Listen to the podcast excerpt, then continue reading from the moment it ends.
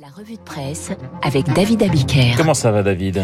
Pas mal, pas mal. Bon, la revue de presse avec vous. Et ce matin à la une, le canon César qui met le feu aux poudres et à la garrigue.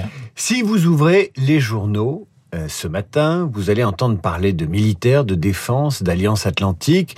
L'Alliance Atlantique réunie à Madrid. Face aux provocations de Moscou, l'épreuve de fermeté pour euh, l'OTAN explique le Figaro. Sommet de l'Alliance, la machine à remonter l'OTAN, jeu de mots de libération qui pointe les dissensions entre les, les membres de l'Alliance. Les États-Unis veulent embarquer l'OTAN en Asie pour contrer la Chine. La France rechigne à privilégier cette alliance, elle qui s'imagine en moteur d'une défense européenne. Dans le Parisien, vous lirez aussi le portrait d'Apo, un Français de 37 ans, originaire du Nord, qui a servi 12 ans dans la Légion et qui est parti, il est parti servir en Ukraine aussitôt qu'il a appris l'invasion du pays à la télévision. Et puis il y a ce papier du canard enchaîné qui raconte comment un exercice de tir de l'artillerie française a mis le feu à la garrigue provençale du côté de Canjuers. Et oui, nos artilleurs ont joué les pyromanes dans le Var, titre le canard enchaîné. L'armée a incendié 1800 hectares en tirant au canon César. Le canard décrit d'abord l'engin dans son style fleuri, ce super canon que Paris vient de livrer à l'Ukraine est le fleuron de notre artillerie. Bouche à feu de 10 mètres embarqué sur camion, il est capable de balancer 6 pruneaux à la minute à plus de 40 km de distance. 5 millions d'euros l'unité, précise le journal satirique. Pour Apprendre à se servir des 18 modèles cédés aux Ukrainiens, l'armée a organisé un, exercice d'entraînement au camp de Camp Juers, le camp militaire dans le Var. Selon les sources du Canard, un exercice a eu lieu le 18 juin en pleine canicule alors que la région était en alerte sécheresse depuis le 20 mai. Résultat, 5 jours de feu et 1800 hectares partis en fumée, mobilisant plus de 300 pompiers, deux hélicoptères bombardiers et deux autres avions citernes. Fraîchement nommé ministre de la Défense, Sébastien Lecornu qui s'est alarmé, a aussitôt ordonné une enquête, d'autant que la préfecture du Var avait donné consigne aux militaires de renoncer aux exercices durant le week-end caniculaire. Qu'importe L'armée, se basant sur un bulletin météo de la sécurité civile relativisant les risques de feu, a entrepris son tir, estimant que la situation était sous contrôle.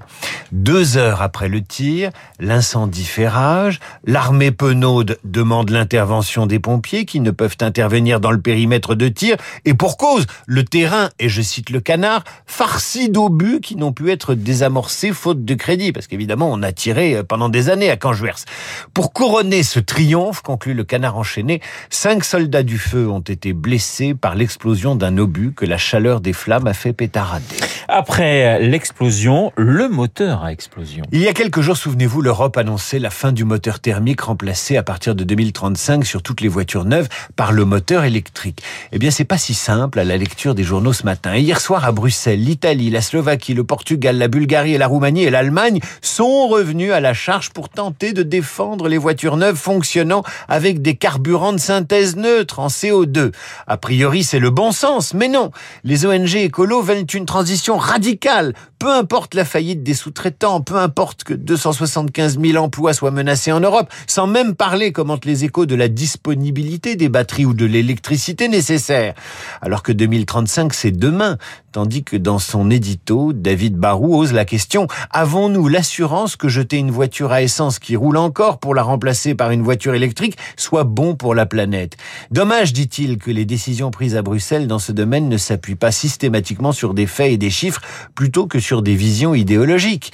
Dans le Figaro, Renan Planchon va plus loin et fait l'éloge du carburateur. Demain, regrette-t-il, seuls des ingénieurs diplômés sauront comment fonctionne une voiture.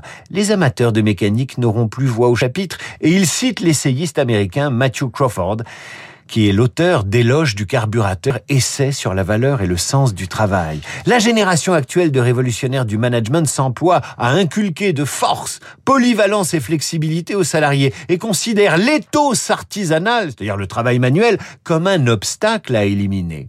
En clair, le moteur électrique, c'est la fin de la capacité de réparer, de se débrouiller, d'ouvrir le capot pour voir comment ça marche. On reste en voiture et on se retrouve dans la limousine de Donald Trump le 6 janvier 2021, jour de l'invasion du Capitole à Washington. La newsletter du Monde rapporte ce matin les derniers rebondissements de la commission d'enquête dont les travaux mettent toujours plus en lumière la responsabilité du président Trump dans les événements du 6 janvier. Cassidy Hutchinson, ancienne assistante du chef de cabinet de Donald Trump, a livré hier mardi ce qui pourrait s'avérer le témoignage le plus accablant sur les agissements d'un président en exercice de toute l'histoire américaine, explique le site d'info Politico. Le New York Times continue et retient d'abord ce témoignage direct, explosif et cinématographique. Le moment où la jeune femme a dépeint devant la commission un président bouffi de rage, hurlant dans sa voiture sur son chauffeur du Secret Service. Je suis le putain de président des États-Unis. Amenez-moi au Capitole tout de suite. Très bien Donald Trump, je trouve.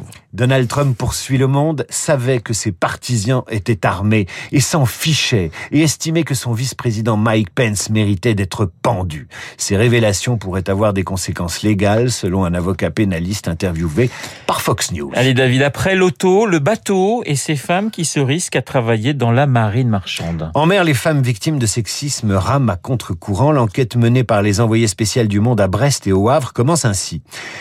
Des photos de playmates nus, les regards salaces et les blagues du style Ah, mais t'as pas de couilles, toi. Qu'est-ce que tu fais à bord? Suzanne les a supportés au début. Pas vraiment le choix. C'était en 2008, l'année de ses 19 ans. Élève officière, elle jouait gros lors de ses premiers embarquements. Ses pères de la marine marchande, des hommes à l'écrasante majorité, allaient la jauger et la juger. Elle le regrette aujourd'hui, mais oui, elle a longtemps encaissé ses obscénités sans rien dire. Et puis il y a eu cette nuit d'escale à Dakar, le 20 mars 2013. Suzanne est de garde. Elle effectue une dernière ronde, puis part se reposer dans sa cabine, où une sonnerie retentit au moindre incident. À deux heures du matin, sentant comme une présence, elle ouvre les yeux et découvre le visage du chef mécanicien penché sur le sien. Le marin empeste l'alcool. Il passe la main sur sa cuisse, Suzanne se redresse, exige qu'il s'en aille, mais l'homme s'obstine. Je suis parti en courant et j'ai réussi à le semer dans les coursives. Après, je suis retourné dans ma cabine et j'ai verrouillé la porte. Une enquête sur le sexisme dans la marine marchande, c'est dans le monde, ça se lit comme un roman, mais hélas, ce n'est pas un roman. La revue de presse de David Abiker, comme tous les matins sur l'antenne de Radio Classique. Il est 8h38 dans un instant. Esprit libre avec Pascal Bruckner.